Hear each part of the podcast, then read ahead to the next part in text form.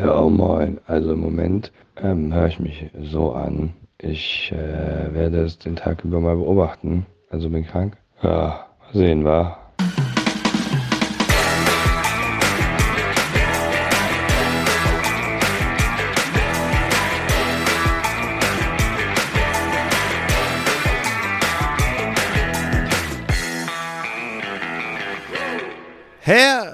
Herzlich willkommen, meine lieben Fantasy-Football-Freunde, zu einer neuen Folge von Upside, dem Fantasy-Football-Podcast.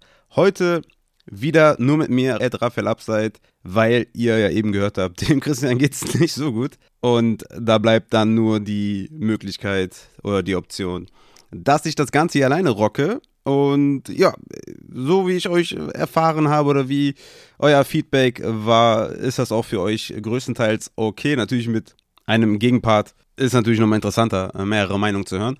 Aber mir wurde zugetragen, dass das auch alleine ganz hörenswert ist. Deswegen, Take M Tuesday, Woche 6, Takeaways aus Woche 5 gibt es jetzt für euch auf die Ohren. Es war eine wilde Woche, wie ich fand. Ich habe äh, so einige Start-Sits-Entscheidungen in meinen eigenen Rostern mies verhauen. Ja, also dass man dazu, dass man äh, Fehler macht, äh, ja, das, das gehört halt dazu. Ne? Ich habe, muss ich auch wirklich ehrlich im Nachhinein sagen, ein paar Fehlentscheidungen getroffen, die einfach auch, wo ich mich so frage, waren die vom Process wirklich gut? ne? Kann ich mir ins Spiegel schauen und sagen, das war ein guter Process? Weil es gilt natürlich Process größer Result. Wenn man jetzt sagt, ähm, ich stelle C-Make über AJ Dillon auf, so dann, dann, dann macht das Sinn, ne? wenn du dann argumentierst, warum, macht das Sinn. Aber ich habe zum Beispiel Tyler Lockett über Anthony Gibson gestartet, weil ich einfach dachte, dass, dass Geno Smith es nicht gegen New Orleans hinbekommt, ja, und Brian Robinson sollte einen Snap-Count bekommen. Also zumindest habe ich das nur noch in den letzten News noch gesehen und dachte mir, ja komm, zur Sicherheit haue ich lieber, lieber Gibson rein, bevor ich dann ein Coachspiel von Lockett habe. Ja, äh, Rest ist Geschichte auf jeden Fall. Der andere Fehler war Geno Smith zu benchen für Jared Goff. Das war jetzt äh, keine, keine easy-going-Entscheidung oder so. Ne? Ich hatte Goff auf 15 und, und Smith auf 18. Also 15 ist jetzt auch nicht unbedingt so, dass ich sage, das war ein strong Start. Ne? Aber ja, auf jeden Fall richtig bitter und beide übrigens im selben Team jeweils. Ne? Also einmal Gibson für Lockett in dem Team und auch Goff für Smith in dem Team. Aber Mahomes und Waller können es noch rausreißen gegen Devonta Adams. Ich liege 20 Punkte hinten. Also ist zu machen, glaube ich. Ähm, wenn Mahomes hier heute Abend, heute Nacht oder gestern Nacht, wenn ihr es hört, mein Gott, ähm, dann sollte es, es sollte drin sein, ja. Mahomes mit 30 Punkten, weil es auch ein bevorzugtes Quarterback-Scoring. Dann nochmal Waller mit vielleicht 10, dann, ähm, ja, denke ich mal, dass, dass Devonta Adams da vielleicht hinter 20 Punkten bleibt. Und dann könnte es reichen, aber es wird ein spannendes Duell. Und hier könnte ich dann auch 5-0 gehen in der Liga. Und das habe ich auch in so äh, vielen Ligen. Das ist einfach äh, Woche 5 eine wichtige Woche. Ich hatte es ja letzte Woche schon so ein bisschen angeknabbert. Ne? Es ist eine wichtige Woche, weil es trennt sich so ein bisschen die Spreu vom Weizen. Man, man, die, die Ligen werden konkreter. Ja, du wirst auf jeden Fall merken, es gibt die guten Teams, es gibt die mittelguten, es gibt die schlechten. Du, du weißt auf jeden Fall, wo dein, wo dein Team steht in Woche 5. Hast du vielleicht ne, wirklich Probleme oder bist du unglücklich 0-2, 0-3 gestartet, zum Beispiel in der Hörerliga. Ne? Da gehe ich jetzt diese Woche 2-0. Ihr wisst es, wenn ich 2-0 sage, dann bin ich 0-3 gestartet, ne? Aber mein Team ist gut. Ich kann mir da nichts vormachen. Ich habe natürlich auch ein paar Deals gemacht, die in meinen Augen ziemlich okay waren und gehe da jetzt äh, mit dem zweiten W in zwei Wochen raus und, und hoffe da noch angreifen zu können. Aber wie gesagt, ähm, ich denke, dass diese Woche sehr entscheidend sein wird. Ich habe viele 2-2-Ligen oder, oder 4-4, je nachdem, wenn ihr mit Median spielt und so. Ne? Auch einige 3-1-Ligen und sowas. Ähm, 4-0 natürlich auch, drei Stück dabei. Oder zwei, weiß ich jetzt gar nicht genau. Ich sag mal drei, weil hört sich besser an. Ich muss das ja auch ein bisschen verkaufen. Ihr, ihr, ihr, müsst das verstehen. Nein, ich denke einfach, dass, dass diese Woche ähm, wichtig war und ich hoffe, ich habe euch ein bisschen geholfen. Im Nachhinein ähm, ist man natürlich immer schlauer, aber seid euch auf jeden Fall nicht böse, wenn ihr gute Process-Geschichten zu Start-Sits geführt haben und seid sauer auf euch, wenn ihr da auch einfach den falschen Process benutzt habt, wie ich in dem Fall mit Locket. Aber naja, so ist es. Ich würde sagen, meine Lieben, wir gehen rein direkt in die erste Rubrik und zwar fangen wir an mit den News aus der NFL. Baker Mayfield ist expected to miss a couple of Weeks mit einem High Ankle Sprain. Der ist jetzt wahrscheinlich erstmal raus. PJ Walker soll da wohl starten, solange Sam Darnold nicht zurück ist. Ja, das ist zum Beispiel auch eine interessante News für Superflex auf jeden Fall. dass Sam Darnold könnte man eventuell mal vom Waiver holen oder PJ Walker. Und dann noch eine interessante Sache: Matt Rule wurde gefeuert. Warum ist das interessant? Weil jetzt werden natürlich einige Trade-Gerüchte gezüchtet, ja. Also unter anderem C-Mac zu den Bills hat man jetzt schon gehört. Brian Burns soll wohl ein heißer Kandidat sein zum Traden. DJ Moore soll ein heißer Kandidat sein. Vielleicht auch Robbie Anderson. Also da wird auf jeden Fall in den nächsten Wochen einiges passieren und könnte das ein oder andere Wide Receiver Gespann oder Running Back, äh, Leadback Situation da durcheinander wirbeln. Ähm, deswegen da auf jeden Fall mal die Ohren offen halten. Dann haben wir noch, äh, dass die Running Back Situation bei den Seahawks sich auf jeden Fall ja, deutlich überschaubarer jetzt gestaltet. Denn Rashad Penny hat einen Broken Fibula. Keine Ahnung, was das ist. Aber ich weiß auf jeden Fall, dass er die ganze Saison ausfallen wird. Damit haben wir natürlich Kenneth Walker als ja, Hardcore Waiver Ad natürlich. Ich habe gesehen, 45% der Ligen ist er noch frei. Also das ist wirklich eine absurde Zahl, wenn man überlegt, dass er ja, er war jetzt nicht komplett Standalone-Value würdig, aber er ist natürlich ein extrem guter Running Back, ja, also vom College her. Extrem guter Runner. Also so einer sollte eigentlich auch nicht auf dem Waiver sein. Aber es gibt ein paar Ligen und äh, ich kann schon mal vorweg sagen, also alles andere als 100% macht hier keinen Sinn, weil er wird natürlich Early Down, Goal-Line, Back sein, natürlich Third Down und, und allgemein Passing Game wird wahrscheinlich zu DJ Dallas gehen. Aber wenn so ein Running Back, so ein talentierter Running Back als, als Leadback eingesetzt wird, also stellt euch mal vor, Melvin Gordon ne, wäre nicht Melvin Gordon, sondern Kenneth Walker. So, dann äh, wisst ihr Bescheid. Also das ist natürlich, ja, schlimme News für Rashad Penny, aber gute News für alle die Kenneth Walker auf, dem, auf der Bank noch hatten. Dann James Conner äh, wurde ja im Spiel ist er outgegangen äh, mit einer Rippenverletzung. Soll wohl nichts Schlimmes sein. Da ist schon mal auf jeden Fall gute Nachrichten für James Conner. Owner. Kommen wir zu den Wide Receiver. T. Higgins äh, war ja ganz äh, absurd. Ne? Ähm, ich hatte davon überhaupt nichts mitbekommen. Das, also klar, wusste ich, ne, der ist angeschlagen, aber das war auch gar nicht klar, dass der irgendwie einen Snap-Count bekommt oder sonstiges. So wie ich jetzt verstanden habe, war er wohl auch wirklich nach den 10 Snaps, äh, war er raus, weil re-aggravated, aber mies auf jeden Fall, da mit null Punkten rauszugehen.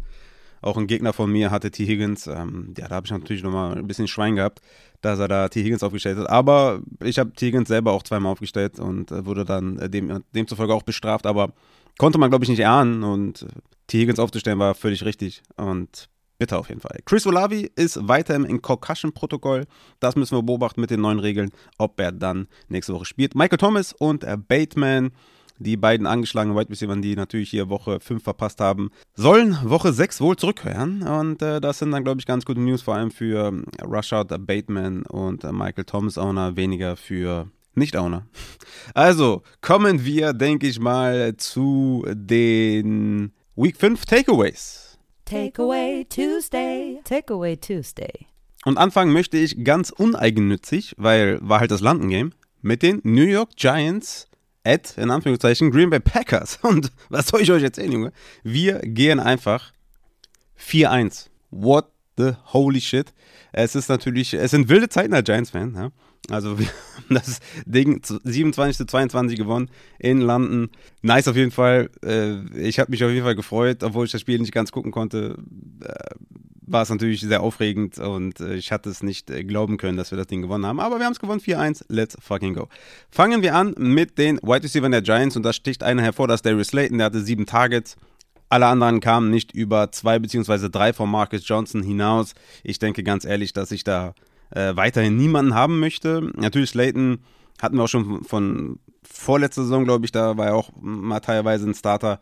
Aber ich äh, würde sagen, dass in diesem Team nicht wirklich Wide Receiver gefüttert werden, sondern vieles läuft natürlich über Saquon.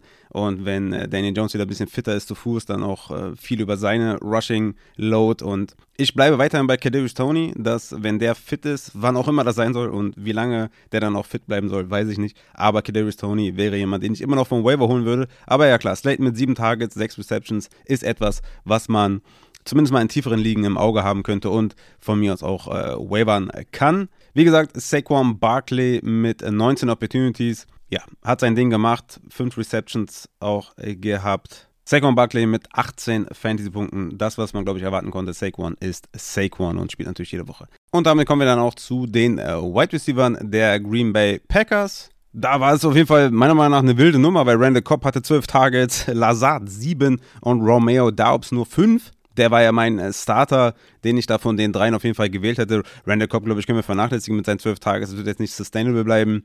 Aber für mich interessant auf jeden Fall, dass Lazard auch mehr Routen gelaufen ist als Romeo Daubs. Ja, ich sag mal so, diese eine Pass Interference, die eigentlich eine war gegen Romeo Daubs, das wäre natürlich auch massig Punkte gewesen. Ich bleibe dabei, dass ich Romeo Daubs da als den Wide Receiver 1 haben möchte in diesem Wide Receiver Duo ist es ja eigentlich, ne, ist ja weniger ein Trio mit Cobb, das war jetzt eine Ausnahme. Ich denke, aber dass Lazard jemand sein könnte, der am Ende der Saison vielleicht plus 15 Touchdowns haben könnte, er hat auch wieder einen Touchdown erzielt, weil er da einfach ne, viel blockt, viel auf dem Platz steht und da in der Red Zone natürlich auch gesucht wird, in der Endzone und so. Also ich kann mir schon, gut vorstellen, dass äh, Lazard da die meisten Touchdowns holt. Ich denke aber, dass Romeo Dobbs da das beste Play immer noch ist und äh, würde aber trotzdem beide in Consideration ziehen, die zu starten. Christian Watson hat sich auch wieder verletzt, war dann wieder früh raus. Das müssen wir auf jeden Fall auch im Auge behalten. Und auf Tight End mit Robert Tonyan haben wir, ja, ich meine, wenn du vier Targets siehst, ist das schon okay, ne? Aber ist jetzt auch nicht so die geilste Option auf Tight End. Aber Robert Tonyan ist da so ein, ähm, ja, Borderline Top 17, was Tight End, ne? Aaron Jones gegen AJ Dillon ist natürlich die andere interessante Sache. Da ist Aaron Jones dabei, das Backfield zu übernehmen. Ne? Also wir hatten es die letzten Wochen auf jeden Fall so, dass AJ Dillon da die meisten Touches im Backfield gesehen hat und das switcht jetzt so langsam. Aaron Jones mit 46 zu 20 Snaps, 3 zu 0 Targets und 13 zu 6 Carries, also 19 zu 6 Opportunities. Das ist natürlich eine Menge Unterschied, weil AJ Dillon war für mich auch ein solider Starter und so also langsam muss man überlegen bei AJ Dillon natürlich, ob man den überhaupt spielen kann. Ne? Also da war natürlich in den letzten Wochen mit viel, viel mehr Opportunities. Ne? Letzte Woche noch 19 gehabt, davor die Woche 15, davor die Woche 21 aber er findet irgendwie nicht so richtig den, den Groove, den Grind und es, es passt momentan nicht so ganz. Ne? Ich denke, dass seine Snap-Counts in der Red Zone immer noch recht hoch sind. Ja? Das werde ich nochmal eruieren für euch. Aber ja, er hat, er hat bisher nur einen Touchdown gemacht. Ich denke, dass gegen die Jets wieder ein bisschen mehr Opportunity da sein wird, aber er ist halt nicht mehr als ein Flexer. Ne? Aaron Jones ist, denke ich mal, ein solider Running Back 2 auch die letzten Wochen natürlich auch gut abgeliefert, Aaron Jones.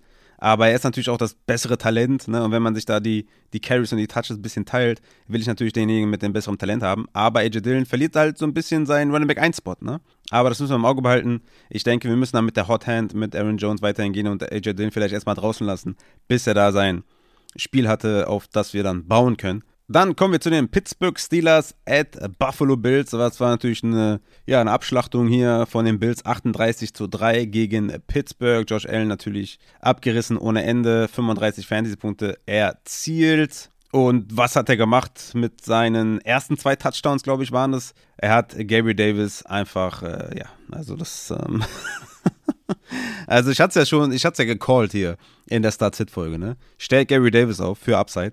Ich, ich habe im Gefühl, der macht einen Touchdown. Dass er direkt zwei macht aus, ich weiß nicht, waren es vier Targets und zwei Touchdowns irgendwie? 171 Yards, 30 Fantasy-Punkte. Das war natürlich der absolute Knaller. Und das ist halt die Upside, die Gabriel Davis so inne hat, ne? Er hat natürlich mal wieder, wie immer, die meisten Snaps gesehen. Wie immer ist er die meisten Routen gelaufen. Und wie immer hatte er nicht die meisten Targets, muss man noch dazu sagen. Aber diese Upside bringt er mit. Und natürlich unfassbar, ähm, was Josh Allen da gemacht hat. Auch ne, die, die, Würfe waren natürlich auch absurd auf Gabriel Davis. Also von daher, Gabriel Davis mit einem Banger-Spiel der unfassbaren Sorte. Wenn ihr mich fragt, ist das ein Ultra-Sell-High-Kandidat, weil wir haben gesehen, was in den letzten Wochen passiert ist. Ne? Also natürlich war er auch angeschlagen, ne? man muss ja auch fair bleiben, aber Gary Davis ist ein Boomer-Bust-Spieler, das sage ich ja seit Woche 1. Entweder macht er einen Touchdown oder er bustet. Und wenn ich mir da eine sichere Anspielstation in den Kader holen kann, dann würde ich das all day long machen. Vielleicht für einen Wide Receiver, der ein bisschen underperformt oder ne, ein T. Higgins zum Beispiel, der jetzt null Punkte gemacht hat. ich meine, das ist ein bisschen offensichtlich, dass da irgendwas faul ist, ne? aber ich denke, das äh, wäre eine halbwegs gute äh, Trade-Destination oder auch alles eigentlich Top 24 Wide Receiver Material, was einfach mehr Floor mitbringt und äh, ja, vom Upside her nicht so krass gegen Davis abstinkt, würde ich all day long machen. Gabe Davis natürlich da Wochen gewonnen jetzt hier, ne? Aber das, äh, die 30 Punkte sind auf jeden Fall nicht äh, sustainable. So viel kann man auf jeden Fall sagen. Dann Stefan Dix macht natürlich sein Ding, 20 Fantasy-Punkte. Und äh, Kali Shakir ne, in seinem Debüt mit 15 Fantasy-Punkte hatte 5 Targets, hat da Fulltime-Slot-Rolle gespielt. Und ich denke, das sind gute News für Isaiah McKenzie. Ja? Also ich denke, dass wenn der da noch auf dem Waiver ist, dann solltet ihr McKenzie auf jeden Fall holen. Ich denke, das ist die McKenzie-Rolle und ja, Shakir mit dem Touchdown und gutes Debüt auf jeden Fall gegeben, aber ich denke, dass er dann lieber, oder dass er eher wieder in die Isaiah Hodgins hier 14 Snaps oder Tanner Gantry 11 Snaps in die Richtung wieder geht und dass wir Isaiah McKenzie da mit den 40 Snaps sehen werden. Dann haben wir natürlich noch das Backfield, was so ein bisschen uns Fragezeichen entgegenwirft. Natürlich war es viel Garbage Time, ne, weil das Spiel war relativ schnell entschieden. James Cook hat dann natürlich noch ein paar Carries bekommen, auch einen Touchdown gemacht. Also vor allem in der Garbage Time natürlich. Aber Singletary hatte nur sieben Opportunities, als das Spiel relativ eng war. Ich denke, dass Singletary halt echt ein nices Play ist, wenn es eng ist. Ja? Also KC nächste Woche werde ich Devin Singletary wieder vertrauen. Er hat die letzten Wochen einfach gezeigt, hier gegen Miami zum Beispiel 20 Opportunities, gegen Baltimore 16 Opportunities. Das war jetzt einfach ein krasser Shootout. Ah, die haben die weggefegt. Und ich glaube, da kommen einfach bessere Tage für Devin Singletary. Und ich denke nicht, dass James Cook ihm da gefährlich wird. Auch nicht nach der Bye Week, die er dann nach KC kommt, glaube ich, dass äh, James Cook da weiterhin nicht die Rolle spielen wird. Und ich gehe da weiterhin mit äh, Devin Singletary auf jeden Fall, moving uh, forward. Dann kommen wir zu den Pittsburgh Steelers. Äh, ja, ich habe ja gesagt, ey, wenn es eine Woche gibt, wo ich Deontay vielleicht sitte, ist es diese. Und ja, er hatte die meisten Snaps, ist genauso viele Routen gelaufen wie Chase Claypool und hatte die meisten Targets unter allen Wide Receivers. Man muss aber sagen, dass Kenny Pickett da vielleicht die etwas bessere Chemie momentan mit Pickens hatte, hat, weil er hatte sechs Receptions bei acht Targets für 83 Yards und Deontay Johnson nur fünf Receptions für 60 Yards. Also Pickens mit elf Fantasy-Punkten, Deontay mit neun. Ich denke, das ist äh, völlig im Rahmen und völlig okay. Aber ähm, auf der einen Seite natürlich schön zu sehen, dass die Target Share immer noch hoch ist bei Deontay. Auf der anderen Seite, ja, hat er jetzt wirklich Gefahr hier mit Pickens, der da auch einige Targets, also acht Targets gesehen hat. Ja, ist er nicht mehr so ganz alleine, der Alpha Wide Receiver. Trotzdem würde ich weiterhin natürlich auf Deontay bauen, weil das sind natürlich die Targets, die wir sehen wollen. Ne? Das ist seine Range. Und nächste Woche gegen Tampa Bay werden sie wieder werfen müssen. Von daher, Deontay ist auf jeden Fall wenn er diese Woche ein Sit war, ist er die, nächste Woche auf jeden Fall wieder in dieser Start-Diskussion. Äh, Pat Fryermuth hat sich leider verletzt, deswegen können wir den ein bisschen außer Acht lassen, damit seinen drei Targets. Das hätte wahrscheinlich besser ausgesehen. Aber gehen wir zum Backfield. Najee Harris war ja für mich ein Sit-Kandidat und ja, genau das hat er bestätigt. Ne? Najee Harris ist einfach kein effizienter, guter Running Back, lebt von den Opportunities, von den Touches und die sieht er einfach nicht. Hat immerhin Targets gesehen, hat er letzte Woche nicht gesehen. Also 15 Opportunities für Najee Harris hat insgesamt 20 Rushing Yards erzielt und 16 Receiving Yards. Jo, ich denke, das, dazu ist dann alles gesagt. Ne? Er ist sehr ineffizient. Und Jalen Warren hat natürlich seinerseits auch viel Garbage Time gesehen, da muss man auch wieder fair bleiben, aber hatte mehr Snaps, mehr Routes Run, mehr Targets, nur weniger Carries und sah einfach bei seinen Touches viel besser aus als Najee, muss man einfach dazu sagen. Und Najee nächste Woche gegen Tampa Bay, für mich wieder ein Sit-Kandidat, weil Matchup ist schwierig und ich bin einfach nicht überzeugt davon, dass er ja, Running Back 1 Zahlen liefern kann. Vielleicht hat er einen Floor von Top 24, aber ob du das gerne spielen willst, da bin ich mir unsicher. Deswegen eher ein Sit-Kandidat für mich äh, nächste Woche. Dann kommen wir zu den Los Angeles Chargers at Cleveland Browns. 30 zu 28. Ein sehr schönes Spiel war das, wie ich fand. Waren einige interessante Entscheidungen auf jeden Fall auch dabei. Und ja, Justin Herbert mit einem okayen Spiel, würde ich sagen, 15 Fantasy-Punkte, hat jetzt nicht komplett abgerissen, aber hat zumindest mal Mike Williams bedient. Da sind wir ja schon mal zufrieden, wenn das passiert. Mit 13 Targets, 10 Receptions, 134 Yards gefangen, also ohne Touchdown, 18 Fantasy-Punkte. Schöner Tag für Mike Williams. Josh Palmer, 6 Targets gesehen, hat ja 6,6 Targets im Schnitt ohne Keen Allen, also das bestätigt. Hat leider nicht viel damit gemacht, nur 4 Fantasy-Punkte, aber Palmer ist, glaube ich, ein, ja, ein Flex aus der zweiten Reihe wenn Keenan Allen ausfällt. Aber hoffentlich kommt Keenan Allen mal langsam zurück. Mein Dynasty-Team würde sich freuen, wo ich ja 5-0 äh, gehe, aber das ist ein anderes Thema. Grüße gehen raus an Damian Pierce und Josh Jacobs. Also, Austin Eckler mit einem äh, sehr, sehr guten Spiel. Hat richtig abgerissen.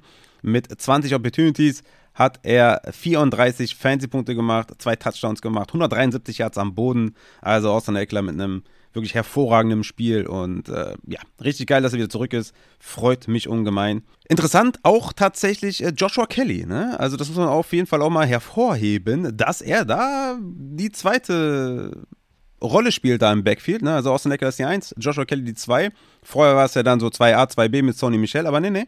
Joshua Kelly sich durchgesetzt. 27 zu 2 Snaps gegen Sony Michel, 13 zu 1 Route Run, 2 zu 0 Targets, 10 zu 1 Carries. Also Joshua Kelly ist auf jeden Fall ein Waiver Pickup wert. Mit solchen Zahlen, also mit 12 Opportunities, bist du schon kind of flex worthy. Und was passiert, wenn Austin Eckler down geht? Ja, dann hast du mit Joshua Kelly mit Sicherheit einen guten Low-End Running Back 2, High-End 3 und damit flex worthy. Also von daher interessante Entwicklung da im Backfield, dass Joshua Kelly da anscheinend Sony Michel äh, abgelöst hat. Ne? Dann kommen wir zu den äh, Browns, ähm, zu den Wide Receivers der Browns vor allem. Äh, Mary Cooper ist äh, wieder back, hat nach seinem schlechten äh, Spiel letzte Woche, wo er nur zwei Fantasy-Punkte gemacht hat. Ja, wieder 12 Targets gesehen, 7 Receptions, 76 Yards Touchdown gemacht, 17 Fantasy-Punkte. Mary Cooper ist einfach, ja, da die ganz klare Eins und ist jemand, dem man trauen muss auf jeden Fall, den man, ja, jede Woche aufstellen muss. Er hat sogar echt auch einen Quarterback, der ihn auch wirklich sucht und füttert. Also von daher, Mary Cooper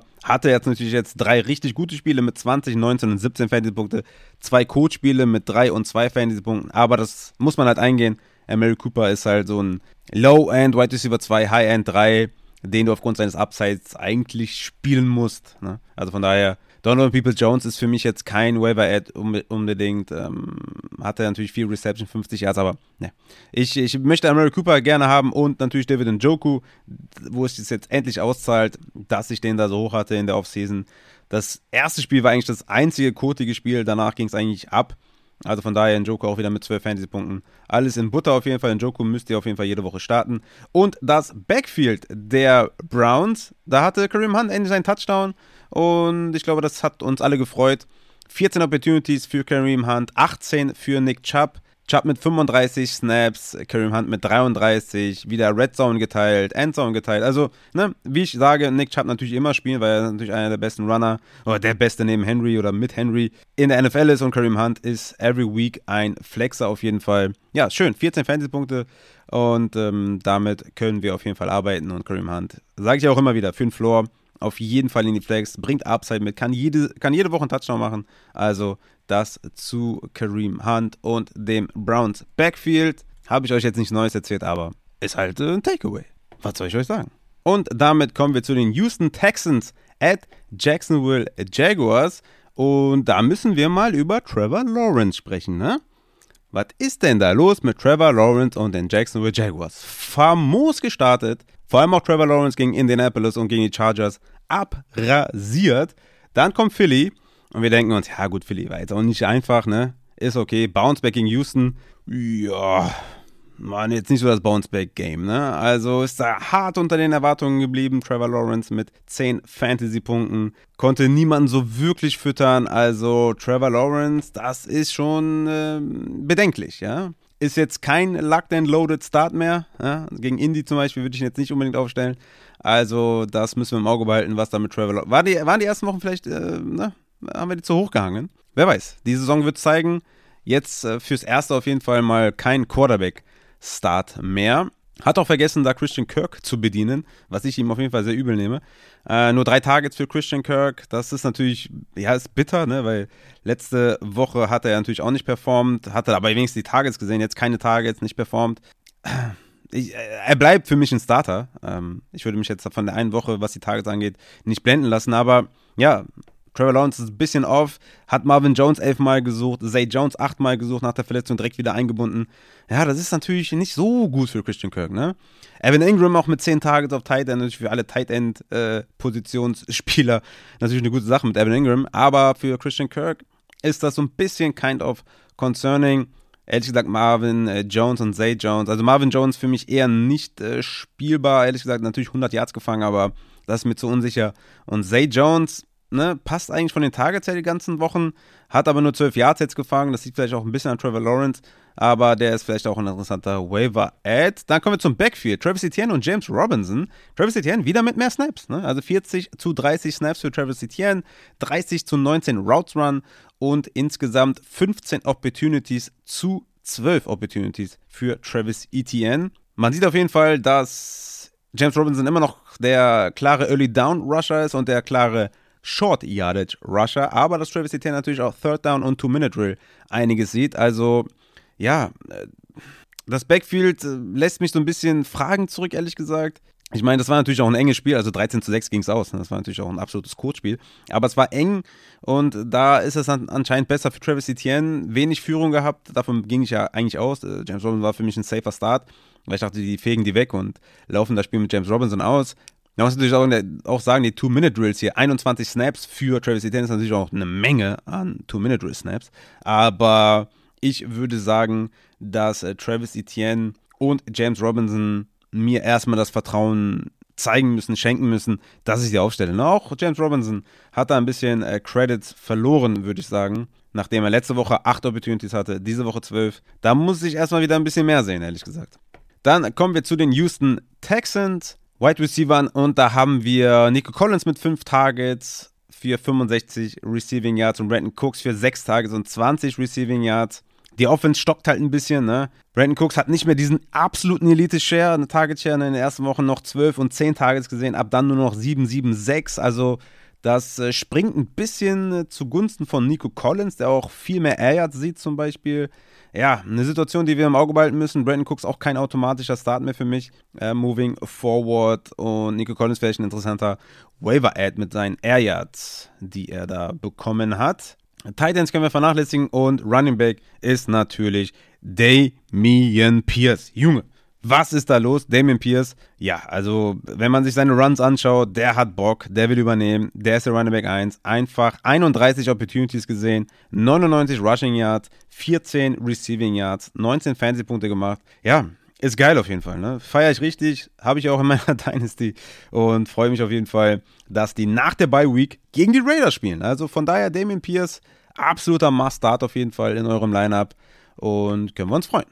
Damit kommen wir zum nächsten Spiel und das ist das Spiel Minnesota Vikings zu Hause gegen die Chicago Bears. Das erste Spiel von äh, Justin Fields und den Chicago Bears, das sie auf jeden Fall mal relativ gut aussahen. Minnesota hat auf jeden Fall ein Bedrängnis gebracht haben. Aber bleiben wir erstmal noch kurz bei Minnesota, die das Spiel letztendlich ja dann auch gewonnen haben. Kirk Cousins mit einer guten Partie auf jeden Fall, vor allem da im ersten oder in den ersten beiden Vierteln oder was, 14 von 14 Completions. Ja, ist natürlich richtig krass. Hat auf jeden Fall gut geliefert, 23 Fantasy-Punkte gemacht, der gute Kirk Cousins. Hat natürlich vor allem Justin Jefferson gesucht ein brutales Spiel von Justin Jefferson.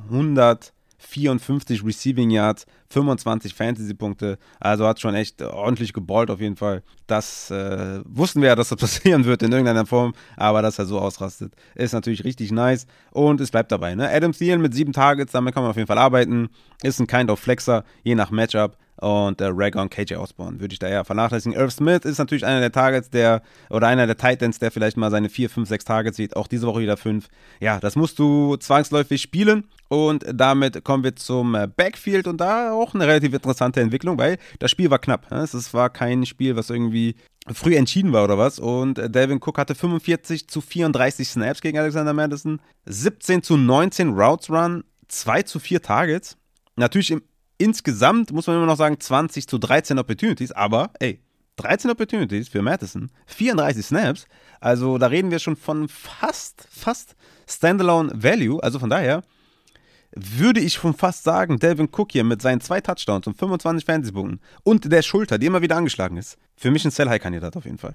Weil die Snaps sinken, ja, war in der ersten Woche noch 77, dann 69, 61, jetzt 57. Also werden immer weniger. Sie haben natürlich vielleicht auch Angst wegen der Schulter, whatever. Madison sieht mehr. Cook hat zwei Touchdowns gemacht. Sell high, Devin Cook. Kommen wir zu den Chicago Bears. Justin Fields sah das erste Mal äh, relativ anständig aus, 15 Fantasy-Punkte gemacht, ne? 47 Yards am Boden, ein Touchdown erzielt in der Luft, also das ist echt okay. Und hat dann Mooney einmal tief gefüttert mit einem hervorragenden Catch da Mooney. Richtig nice auf jeden Fall, aber es reicht immer noch nicht zu starten. Vielleicht mal langsam vom Waiver holen, aber Starter ist er immer noch nicht. Ne? Zwei Receptions für 52 Yards.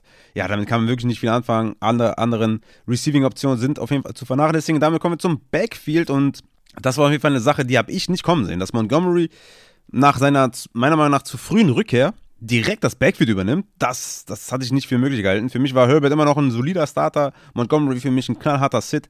Ja, kommt dann raus, kriegt 36 zu 14 Snaps, sieht 16 Opportunities zu 4 von Khalil Herbert, auch mehr Receiving Work, also das hat mich überrascht. 16 Punkte für Montgomery auf der Bank. Tut natürlich weh, aber da war auf jeden Fall der Prozess richtig. Und Khalil Herbert, ja, also wenn ihr nicht auf Handcuffs steht, ist er droppable. Wenn ihr sagt, ey, ich habe da gerne meinen Handcuff auf der Bank, ich habe ja, viele Bankplätze zur Verfügung, dann keept den auf jeden Fall. Das nächste Spiel sind die Detroit Lions at New England. Grüße gehen raus an Jared Goff, weil die Detroit Lions haben 0 Punkte gemacht und die New England Patriots 29. Also richtig vom Platz gefickt. Bailey Zappi versus Jared Goff geht an Bailey Zappi. Bailey Zappi denkt sich, ey, weißt du was? Der Rafa meinte zu mir, dass Jacoby Myers der White Receiver 1 ist in New England. Ja, dann äh, bestätige ich das einfach mal. Gibt dem 8 Targets, 7 Receptions, 111 Yards, ein Touchdown, 20 Fantasy-Punkte. Jacoby Myers ist back. Und hoffentlich zurück in euren Lineup. War Gott sei Dank auch ab und zu mal ein Starter bei mir, bei den Start-Sits im Discord. Da freue ich mich natürlich drüber. Aber Jacoby Myers, ja, hat vorher schon den höchsten Target-Share gehabt, hat wieder den höchsten Target-Share. Er ist die ganz klare Eins. Hunter Henry für Tight End-Verhältnisse geliefert, würde ich sagen. 5 Targets, 4 Receptions, 54 Yards, weil natürlich Jono Smith out war ja, warten wir mal ab, was mit Jonas Smith ist und äh, dann können wir da vielleicht mal überlegen, was wir machen mit Hunter Henry. War ja diese Woche mein Tight End 17, ne? Also im Streaming-Bereich. Und damit kommen wir zu den Running Backs. Das ist natürlich eine interessante Sache, weil Damien Harris war relativ frühzeitig banked up. Und das hieß natürlich dann die Ramon Ray Stevenson Show. Hatte 27 Opportunities, 161 Yards am Boden, natürlich das, was man erwarten konnte gegen Detroit. 19 Fantasy-Punkte. Da müssen wir im Auge behalten, was mit Damien Harris ist. Aber ja, richtig nice auf jeden Fall. Belichick meinte auch noch nach dem Spiel, dass er unser Third Down Guy ist. Also das ist natürlich auch nice für, fürs Passblocking etc. Ist Stevenson auf jeden Fall der Man und äh, das Buy-Low-Fenster ist damit auch offiziell geschlossen.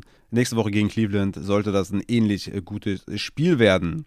Dann kommen wir zu den Lions Wide Receivers. Da hatten wir natürlich äh, Amon Ross St. Brown, der banked up war, einen Snap-Count hatte, hat nicht geliefert leider, hatte immer noch sechs Targets, aber natürlich, was die Snaps angeht, war er da der Wide Receiver 4 nach Reynolds, äh, Raymond und äh, Kennedy. Ja, also Josh Reynolds äh, kann man aufstellen, wenn Chark fehlt und wenn Amon Ra banked up ist. Ansonsten bleiben wir natürlich nur bei Amon Ra, denke ich. TJ Hawkinson wieder auf den Boden der Tatsachen zurückgekommen mit, äh, hat er jetzt 0 Punkte gehabt? Ne, 1,1 Punkte. Eine Reception für sechs Yards, ja. Das war, ja. 1,1 Punkte, das ist natürlich aller Ehren wert auf jeden Fall. Ist besser als null. So viel Mathematik muss sein. Und dann können wir zum Backfield kommen. Da hatten wir ein Downgame von Jamal Williams, weil sie natürlich, ja, 29 zu 0 verloren haben. Also dementsprechend ging natürlich Receiving Work an Craig Reynolds. Nächste Woche kommt Swift zurück. Ja, dann äh, ist leider auch die Jamal Williams Show äh, vorbei. Hatte immer noch 15 Carries aber die kam ja auch nicht ansatzweise an der Endzone, deswegen hat es auch keinen Unterschied gemacht. Dann kommen wir zum nächsten Game und das sind die Seattle Seahawks at New Orleans. Ein geiles Spiel auf jeden Fall. 39 zu 32 für New Orleans. Ein paar hin und her, dann kam Seattle wieder ran, dann wieder New Orleans. Also richtig fett auf jeden Fall. Geno Smith geballt. Geballt. Er hat einfach nur geballt. Was ist das für ein Motherfucker, ja? Motherfucker. Gino Smith, geiler Typ auf jeden Fall. Also, wenn man sich die Würfe anschaut auf Tyler Lockett, dann, äh, dann hast du keine Fragen mehr. Dann, dann denkst du, das ist Vintage Wilson, ja. Also, unfassbar auf jeden Fall. On point, Money Throws. Ich glaube, Gino hat, lässt keine Fragezeichen mehr übrig, ja. Das, äh, nächste Woche gegen Arizona, Chargers, Giants, Arizona. Also, das ist ein Must-Start. Ja, ich will jetzt nicht sagen Top 12 Quarterback, obwohl, will ich das doch sagen? Nee, komm, ich lasse mir das noch offen, ob er vielleicht auf 13, 14 kommt, aber ey, Geno Smith einfach am Ballen. Unfassbar, richtig geile, geile Würfe dabei gehabt und ja, demzufolge natürlich auch die White Receiver geführt hat. Ne? Also, das ist ein, das ist ein Team, was, was richtig Feuer hat, was richtig am Start ist und ähm, was, wo du die Leute aufstellen musst. Ja, Tyler Locke mit 104 Receiving Yards, zwei Touchdowns, 25 Fantasy-Punkte. Metcalf mit 88 Yards, 15 Fantasy-Punkte und Touchdown gemacht. Also die, die Leute musst du spielen. Ne? Das ist also das ist wie in besten Wilson-Zeiten. Ne? Könnt ihr euch erinnern? Da war Lockett ein Safe Start. Also DK Mecke war Top 12, Lockett war so Top 24 oder was. Ja, willkommen in der Vintage Wilson-Zeit bei Seattle mit Geno Smith. Alle Mann aufstellen. Dann kommen wir, natürlich außer die Titans natürlich, ne, wissen wir Bescheid. Dann kommen wir zu, ähm, ja, zum, zum Backfield, weil Penny ist ja raus. Äh, ich habe ja schon gesagt, Kenneth Walker wird übernehmen. Hat er dann 8 Carries für 88 Yards und einen Touchdown. Also, weil er halt gut ist, hat er wenig gemacht oder viel gemacht mit wenig Opportunities. 15 Fantasy-Punkte und ja, DJ Dallas wird auch Third Down eingesetzt, wissen wir alle. Und damit können wir weitergehen zu den Saints. Mit Andy Dalton, da hatte ich mir ein bisschen mehr erwartet, ehrlich gesagt, aber konnte ja keiner ahnen, dass Jetzt brauche ich irgendwie so eine Trommel oder so. Taysom Hill. Du geile Sau. Du geile Sau. Mehr kann man nicht sagen. Was für ein Typ. Also, abgesehen davon natürlich, dass man darüber reden kann, dass die Teams das da nicht verteidigen, also den Lauf nicht verteidigen, vor allem. Da fragt man sich auf jeden Fall jedes Mal, was da so hakt in, äh, beim Defensive Coordinator. Es ist offensichtlich, dass Taysom Hill laufen wird. Da hat er einmal geworfen, direkt Touchdown gemacht, muss man auch dazu sagen. Aber ja, 9 Carries, 112 Yards, 3 Touchdowns. Unfassbar, 33 Fantasy-Punkte. Ich hatte noch in meinem Week 2 Waiver Report gesagt, ey, mehr Boom-Bass geht nicht. Also damit ist er mal besser als die Hälfte aller Titans, deswegen kann man den holen und ich bleibe dabei. Kann genau, genauso gut sein, dass er nächste Woche, weiß ich nicht, zwei Fantasy-Punkte macht, aber er hat es halt auch drin, 30 oder 15 oder 20 zu machen. Deswegen, Taysom Hill holt ihn von mir aus, aber seid auf jeden Fall gewiss, dass der natürlich auch floppen kann. Wie? Ganz viele Titans, muss man dazu sagen. Dann kommen wir ähm, zu den Wide Receivers. Äh, Chris Olavi mit der Concussion. Bis dahin auf jeden Fall ein gutes Spiel gehabt, hat er auch den Touchdown gefangen bei der Concussion. 13 Fantasy-Punkte gemacht, alles andere müssen wir, glaube ich, nicht erwähnen in der Form. Evan Kamara am Backfield mit 28 Opportunities hatte da sein Bounce-Back-Spiel auf jeden Fall, war natürlich auch ein klarer Start. 103 Yards am Boden, 91 in der Luft. Also hat auf jeden Fall geschmeckt, den aufzustellen. Und Alvin Kamara ist back. Kommen wir zu den Miami Dolphins at New York Jets. Und auch ein Spiel, was man so wahrscheinlich nicht erwarten konnte. Natürlich Bridgewater da out äh, nach dem ersten Passversuch, glaube ich sogar. Ähm, ja, hat dann Thompson übernommen. Also 40 zu 17 für New York Jets. Äh, richtig, äh, ja, schon krass auf jeden Fall. Trotzdem, äh, auch wenn man da Quarterback-Probleme hatte, Bridgewater natürlich in einigen Liners von mir drin gewesen. Schade. Hoffentlich geht es dem Mann besser. Und das müssen wir natürlich beobachten, ne? weil kann natürlich auch sein, dass Bridgewater dann nächste Woche wieder spielt, wenn Tour out ist. Und nächste Woche spielen die gegen Minnesota. Also von daher auch wieder ein Kind of äh, Start. Ne? Deswegen. Kommen wir zu den Wide Receivers der Jets. Und das äh, hätten wir, glaube ich, so auch nicht erwartet, dass wir dann diese Woche alle nicht spielen konnten. Ja, also man hat ja immer so gehabt, ein bisschen, ne, Moore mit den, mit den Air Yards, Wilson mit den Targets, Corey Davis mit den Touchdowns. Ne? und äh, diese Woche drei Targets Corey Davis, drei Targets Elijah Moore, drei Targets Gary Wilson. Also, ja, geil. 40 Punkte erzielt und kein Wide Receiver hat irgendwas gemacht. Ja, keine Ahnung. Also weiterhin dann moving forward einfach kannst du nicht spielen. Also das, äh, du kannst sie nicht aufstellen. Da ist einfach die, die Quarterback-Situation zu schlecht, zu viele Mäuler, alle werden gleich bedient. Das macht keinen Spaß für mich. Kannst du den nicht spielen, die Wide Receiver. Auch Garrett Wilson, den ich über Moore habe, aber ich würde beide nicht aufstellen. Dann kommen wir zum äh, Backfield. Brees Hall, Michael Carter haben das Ding alleine gewonnen, würde ich sagen. Brees Hall im Endeffekt mit 20 Opportunities, 97 Yards am Boden, 100 Receiving Yards einfach mal geholt, 27 Fantasy-Punkte. Michael Carter mit 12 Opportunities, zwei Touchdowns gemacht, 17 Fantasy-Punkte. Die haben das Ding gewuppt. Brees Hall ganz klarer Leadback mit 41 zu 25 Snaps.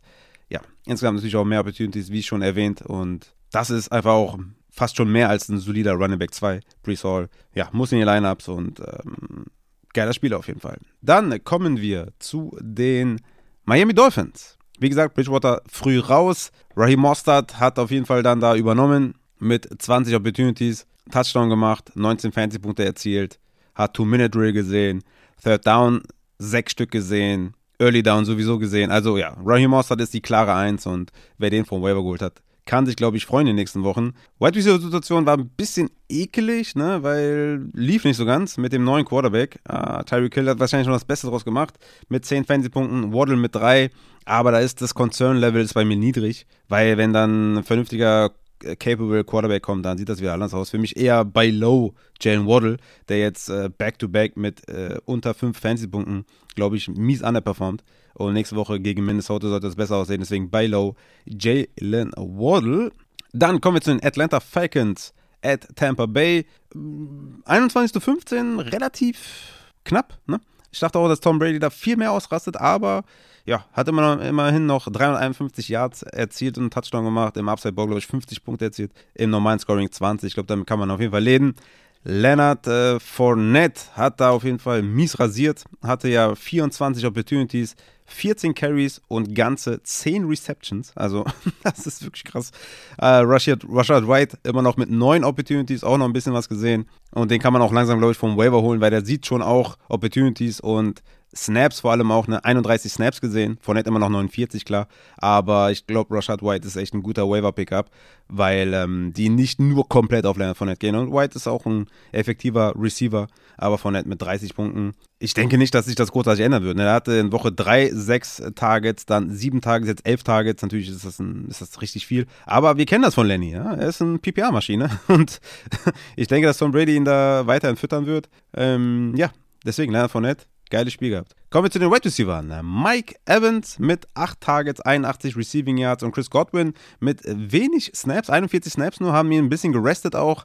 Dann gegen Ende des dritten und vor allem noch im vierten Viertel hat trotzdem noch 10 Fantasy-Punkte gemacht. Ich glaube, Mike Evans und Chris Godwin sind safe Starter nächste Woche auch wieder.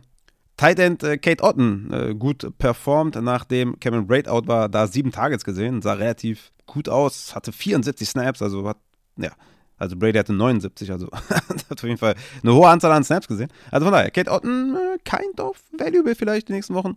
Mal gucken, wenn Cameron Brady wieder da ist. Cameron Brady wurde ja davor der Woche auf jeden Fall auch stark anvisiert von Tom Brady. Wenn dann Brady wiederkommt, denke ich mal, wird das wieder so ein äh, Committee da auf Titan. Das, das willst du eigentlich nicht, ne? Kommen wir zu den Falcons, wo ja Marcus Mariota auf jeden Fall hart am struggeln ist. Ne? Ähm, hat 17 Fantasy gemacht, das war echt okay, war am Boden 61 Yards erzielt. Mhm. Hat aber wieder nur 25 Passing Attempts, also vielleicht starten die auch irgendwann mal Desmond Ritter, weil warum auch nicht, ja? Man will ja vielleicht mal gucken, was man an seinem Rookie hat. Drake London ist da weiterhin auf jeden Fall die ganz klare Eins, ne? Hat auch wieder einen 30-prozentigen Target Share gesehen, 7 Targets, 4 Receptions, 35 hat nur 5 Fantasy-Punkte. Ist natürlich nicht nice, aber bei einem 30-prozentigen Target Share, das, das musst du aufstellen. Das geht nicht anders, ja? Das hat massig Upside. Nächste Woche gegen San Francisco ja, ist Drake London mal mindestens ein Low-End Wide Receiver 2. Also von daher, du kommst schwer an Drake London vorbei. Er sieht die Target Share, aber mm, ja, Mariota struggelt ein bisschen. Ne? Da muss äh, Mariota, muss besser werden oder halt den Desmond rein. Ne? Ich würde sagen, Desmond rein. Kommen wir zum Backfield. Da hat Tyler Edgy auf jeden Fall das Backfield da dominiert mit 39 Snaps, mit 13 Opportunities. Aber, und weswegen er für mich auch kein Starter war, Two-Minute ging an Avery Williams. Early Down wurde sich schon auch stark geteilt, vor allem First Down mit Caleb Huntley. Das war alles nicht nice und man muss sagen, dass Damien Williams halt auch wieder zurückkommt. Deswegen, Tyler Edgy ist wahrscheinlich beste Performance hier mit den 13 Carries für 5 Fantasy-Punkte. Ich glaube, mehr geht da nicht. Ähm, ja, Damien Williams kommt halt auch wieder zurück. Dann kommen wir zu den Tennessee Titans at Washington Commanders. 21 zu 17 für Tennessee. Tennessee ja ohne Traylon Burks hat Robert Woods natürlich da seine sieben Targets gesehen, ist ein guter Floor-Guy, glaube ich, in euren Lineups. Hatte jetzt nur 37 Yards und vier Receptions, aber wie gesagt, ist halt eher so der Floor-Spieler, ist auf jeden Fall da der Wide Receiver to own. Um, ob das jetzt Value mitbringt, müsst ihr dann für euch entscheiden. Aber acht Targets ist auf jeden Fall durchaus solide. Jetzt kommt die Bye Week, dann Indianapolis und Houston. Ja, Robert Woods ist halt eher so der Floor Guy. Ansonsten das Backfield, ne? Hunter Henry mit 41 Snaps, insgesamt 30 Opportunities, halt ein Hunter Henry Game gemacht, 26 Fantasy-Punkte. Ja, Dontre Hilliard, ne, hat er diesen Touchdown gemacht, aber das, das reicht mir auf jeden Fall nicht mit den sechs Opportunities. Ich denke, ja, die Tennessee Titans sind ein Team, wo wir eigentlich nur Henry spielen, Woods, dann je nachdem, was wir so haben für Alternativen.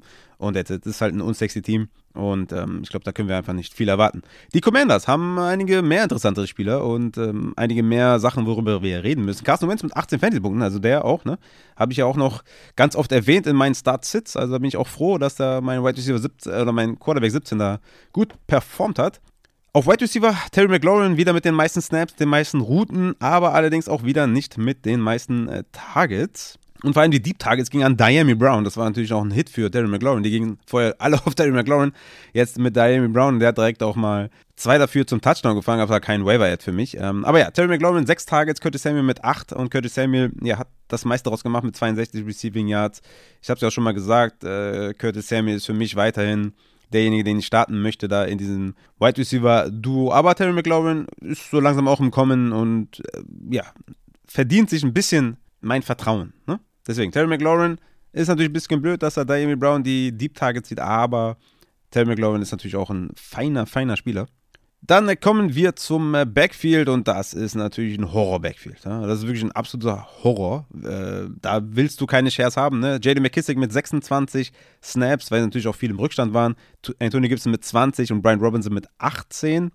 Opportunities wie folgt: 7 für McKissick, 7 für Gibson und 9 für Brian Robinson. Also ihr hört es, es ist ein absoluter Graus. Ne? Third Down und Two Minute geht komplett an McKissick, also 100% an, Commi äh, McKissick. Short Yardage ist ein Committee mit 3 zu 2 für Brian Robinson. Early Down geht dann wieder ein bisschen mehr zu Anthony Gibson, aber es ist ein absoluter Horror. Absoluter Horror. Ihr könnt meiner Meinung nach davon keinen spielen und äh, ein Horror. Ein Horror-Backfield und da kann man vielleicht nur hoffen, dass Antonio Gibson irgendwann gebencht wird, ja, dass wir da Brian Robinson als Rusher und JD McKissick als Catcher haben, aber keine Ahnung, ob das passiert. Dann kommen wir zu den äh, San Francisco 49ers äh, gegen oder at Carolina Panthers. Jimmy G mit dem ersten äh, halbwegs soliden Spiel, 17 Fancy-Punkte auf jeden Fall erzielt. Damit kann man leben. Ich denke, dass wir da aus dem Wide Receiver Core nur Dibu spielen können. Ne? Der hat auch wieder solide performt mit 10 Fantasy-Punkten. Ah, ich denke, Ayuk ist weiterhin nicht spielbar.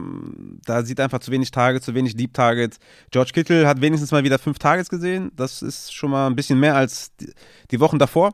Ne? Können wir wieder mal leicht aufstellen, vielleicht in Erwägung ziehen, ihn aufzustellen. War ja die letzten zwei Wochen für mich ein Sit-Kandidat auf Tight End.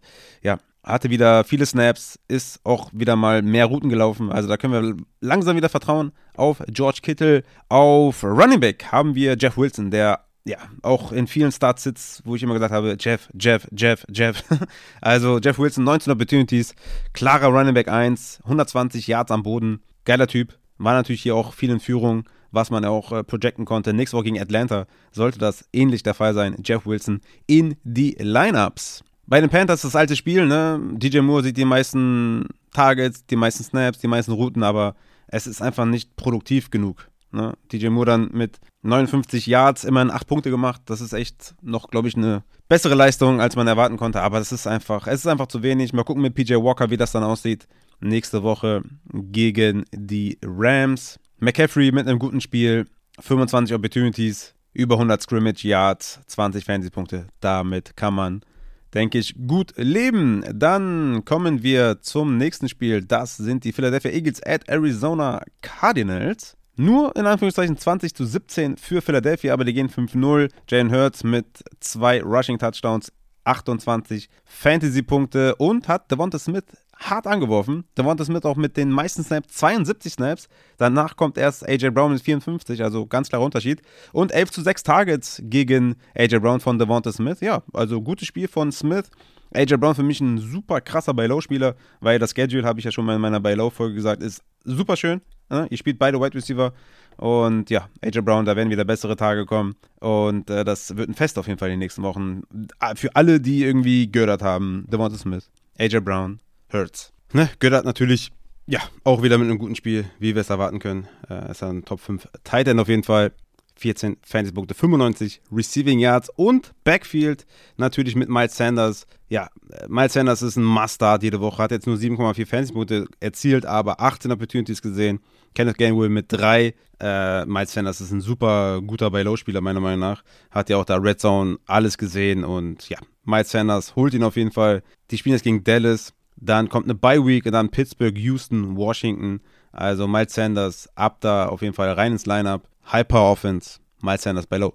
Dann kommen wir zu den Cardinals, wo Kyler Murray mal wieder ja, ein solides Spiel vielleicht hatte, aber jetzt nicht das, was man vielleicht erwarten konnte von ihm. Hollywood natürlich wieder am meisten geführt hat mit 10 Targets, ist natürlich ein Must-Start, solange Hopkins nicht da ist, auch wenn Hopkins zurückkommt, denke ich mal, werden wir Hollywood spielen. Ah ja, Hopkins ist natürlich auch ein Trade-Spieler, ein Trade-Vorspieler, den ihr mal langsam holen müsst. Sperre ist dann ja gegen äh, New Orleans abgelaufen, dann kann er wieder spielen. Aber Hollywood mit 78 Receiving Yards, 18 Fantasy-Punkte und Rondell Moore ist ein Fulltime-Slot-Guy. Also, das war natürlich schön zu sehen, dass er auch dann 8 Targets gesehen hat und nicht nur Gadget-Plays. Also von daher, Rondell Moore, ja. Wenn er so wie Dodge die letzten Wochen spielt, dann ist er kind of flexible auf jeden Fall. Das ist auf jeden Fall schön zu sehen.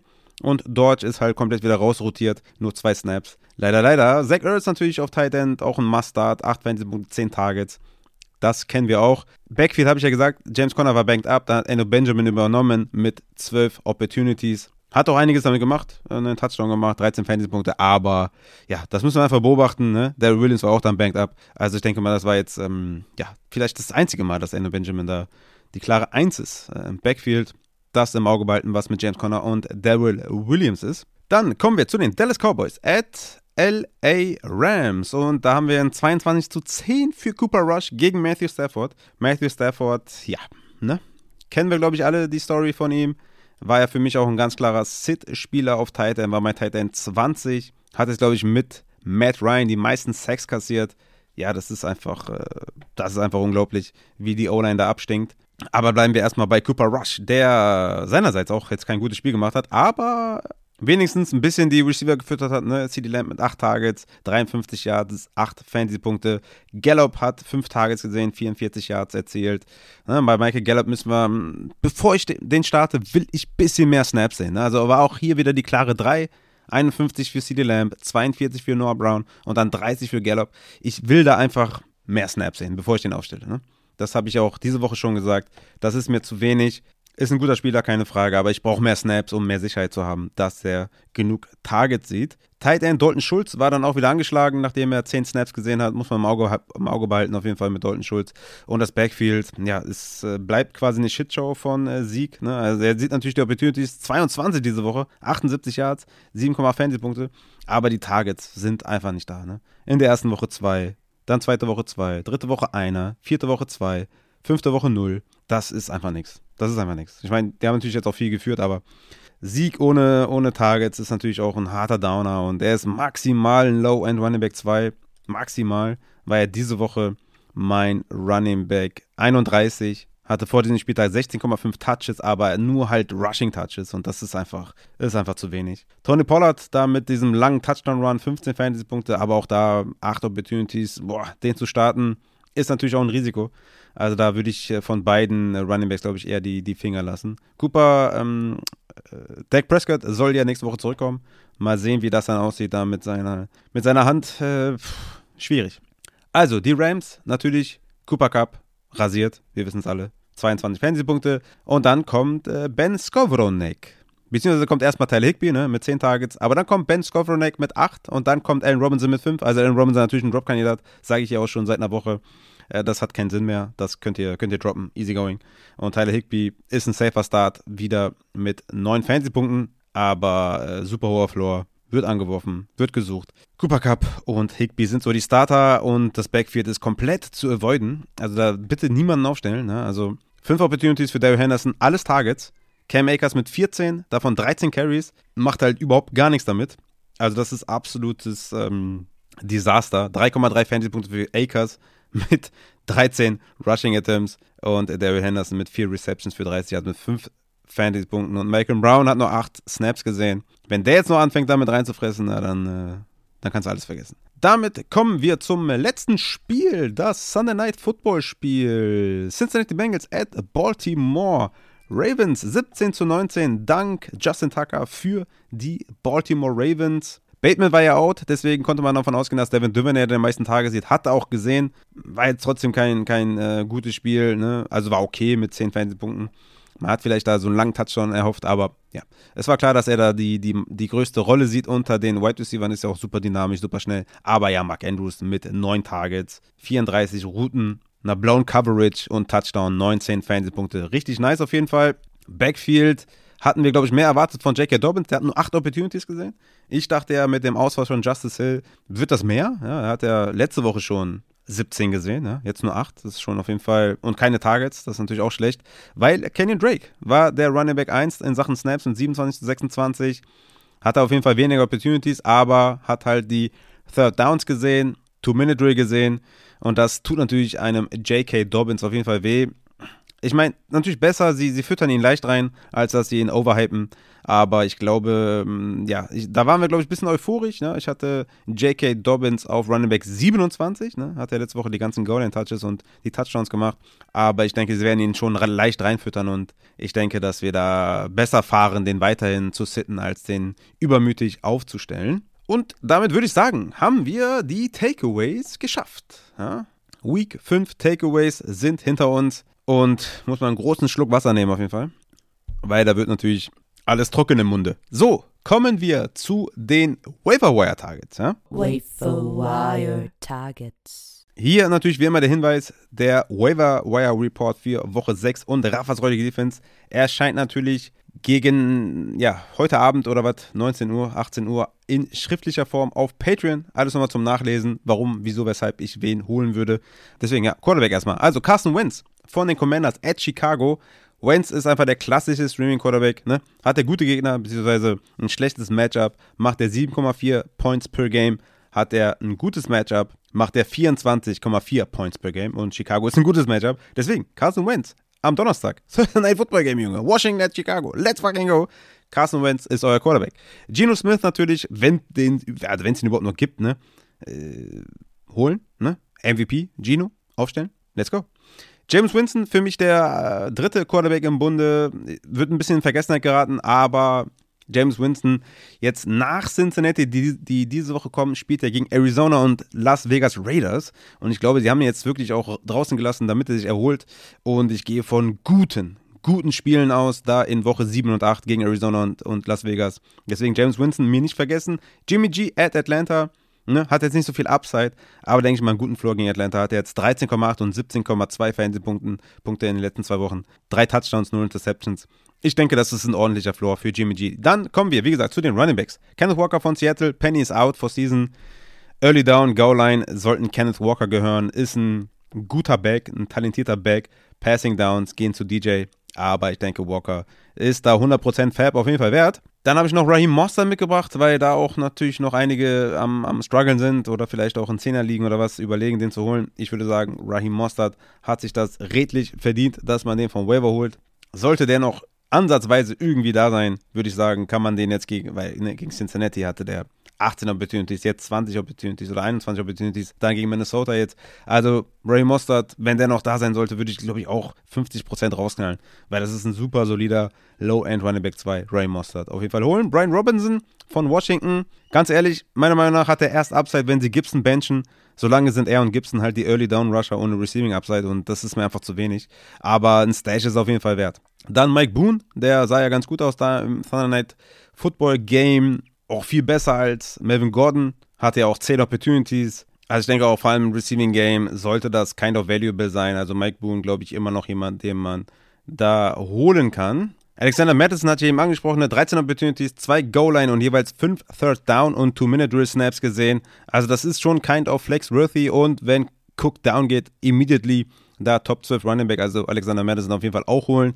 Da würde ich auch bei Mike Boone und Alexander Madison äh, schon so um die 15%, 20% anvisieren auf jeden Fall. Rashad White, ne, letzte Woche 38% Snaps und 8 Opportunities, diese Woche 39% und 9 Opportunities. Also steigt ein bisschen. 9 Tages in den letzten zwei Wochen sind auch schon fast kind of standalone Value auf jeden Fall für Rashad White. Da würde ich auch weiterhin, wie gesagt, vielleicht 15% des Fabs ausgeben. Joshua Kelly von den LA Chargers, ne, hatte ich ja eben gesagt, 27 zu 2, Michelle outsnapped, 12 zu 1 Opportunities, 13 zu 1 Routes Run, ne, und Kelly hatte ein Goal-Line und zwei Third-Down-Snaps, also Joshua Kelly auch, ne, in dieser Alexander Madison Range, Mike Boone Range, also auch, ne, vielleicht ein bisschen weniger, weil er nicht dieser Clear-Cut-Handcuff ist, vielleicht 5 bis 10 Prozent, aber mit Sicherheit kann man sich den mal langsam holen. Damien Williams von Atlanta Falcons sollte der Running Back 1 sein, wenn er zurückkommt, würde ich auch sagen 5 bis 10 Prozent vielleicht. Gus Edwards, wenn der zurückkommt und äh, aktiviert wird, denke ich mal, sieht er diese Justice Hill oder diese Woche Kenyon Drake Rolle und ne, wird dann auch vielleicht Wert haben. Auch da 5 bis 10 Prozent. Und Jalen Warren würde ich mal für 0 bis 5 Prozent holen. Ne, war natürlich viel Garbage Time, aber er sah bei den 10 Opportunities einfach sehr, sehr gut aus. Dann kommen wir zu den Wide Receivers. Jacoby Myers von den New England Patriots. 9 Targets pro Spiel bisher, 38% Target Share, 57% Air Share. Also ich würde das schon echt überlegen, da 10 bis 15 Prozent auszugeben für einen soliden Wide Receiver auf der Flex. Alec Pierce von Indianapolis, Colts 5 Targets, 6 und 9 in den letzten drei Wochen. Auch Snaps steigern sich, jetzt bei 59 Prozent angekommen. Auch hier Jacoby Myers Range, 10 bis 15 Prozent würde ich da ausgeben. McKenzie, wenn er zurückkommt, sollte echt eine solide Anspielstation sein für Josh Allen. Auch hier 10 bis 15 Prozent. Zay Jones kommt zurück und hat direkt wieder 8 Targets in Jacksonville. 9,3 Targets pro Spiel, wenn man Woche 2 rausrechnet. Also von daher Zay Jones auch ein, äh, ja, ein Spieler, den man auf jeden Fall mal auf der Bank haben sollte für die Bye Weeks, die dann demnächst anfangen. Hier würde ich dann eher 5% ausgeben. Ähnlich wie bei Ronald Moore, Fulltime Slot Guy jetzt ne, mit 8 Targets und 41 Routen. Das ist okay. Aber mal gucken, ob sie ihn weiterhin so einsetzen oder wieder mehr als Gadget Guy. Nico Collins, habe ich ja gesagt, 56% Air Share und 6 Targets, 80% Snaps back-to-back. -back. Mit Sicherheit ein Spieler, den man mal aufstellen kann in den Bye Weeks. Auch hier 5 bis 10% würde ich da anvisieren. Und die New York Giants Wide Receiver, ne? Slayton, Tony. Also ich hätte lieber Tony, aber für Slayton verstehe ich auch den Case. Einfach mal holen, gucken, was passiert in den nächsten Wochen. Ist jetzt ne, nichts, wofür ich Geld ausgeben würde, aber einfach mal stashen. Dann zu den Titans. Evan Ingram, 23% Target Share, 10 Targets. Junge, let's go. Holen auf jeden Fall. Hayden Hurst, 21% Target Share. Das zweite Spiel in Folge mit über 10 Fantasy-Punkten und das dritte in Folge mit über 10 Targets. Also den kann man echt aufstellen. Und Taysom Hill, ihr wisst es, jede Woche Boomer Bust. Aber warum nicht holen? Es ist die Titan-Position. Dann kommen wir zum äh, Thursday Night Football äh, Game. Washington at Chicago. Wen würde ich aufstellen bei Washington? Ich würde aufstellen Carson Wentz auf äh, Quarterback. Running Back würde ich alles sitten. Würde ich keinen einzigen aufstellen. Wide Receiver würde ich Curtis Samuel definitiv spielen und McLaurin auch. Ich würde McLaurin auch spielen diese Woche gegen Chicago. Ja, ich würde die beiden Wide Receiver spielen. Ich würde, wenn Dodson fit ist, den sitten. Curtis Samuel, McLaurin würde ich beide aufstellen. Auf der Chicago-Seite spiele ich nur Monty. Ich spiele nur Monty. Montgomery ist zurück, ist Leadback. Mooney kannst du nicht vertrauen. Fields, ja, weiß ich nicht. 15 Punkte, also da kannst du auch Mariota aufstellen. Deswegen, also ist jetzt für mich auch kein Start. Ich starte nur Monty bei den Chicago Bears. Und damit würde ich sagen, haben wir jetzt 1 Uhr Nacht und ich gehe so langsam Richtung Vorbereitung des Night Games, weil ich brauche natürlich noch Punkte von Patrick Mahomes und Darren Waller. Deswegen, Ihr bekommt die Folge gleich rausgeknallt von mir. Danke fürs Zuhören. Ich hoffe, ihr seid am äh, Samstag auch dabei. Start Sit. Der Stream am Donnerstag fällt ja wieder aus, aus bekannten Gründen. Ich hoffe, ich bin äh, wahrscheinlich dann am Freitag, Samstag oder was wieder zu Hus, damit wir Sonntag den Start Sit Livestream auf Twitch machen können. Und vielleicht auch ein Watch-Along irgendwie für Sonntagnacht oder so. Mal schauen. Ich werde mir was einfallen und äh, hab Bock. Hab Bock auf die Ws. Ich hoffe, ich konnte euch helfen. Und wir gehen in Woche 6 rein. Und Nochmal an der Stelle danke für jeden Einzelnen, der supportet auf patreon.com, der das Projekt hier unterstützt oder die Menschen dahinter unterstützt. Deswegen vielen, vielen Dank an alle und viel Spaß beim Game gehabt zu haben, weil fettes Spiel, Junge. Casey gegen Raiders. Ich hoffe auf Punkte. Auf da rein.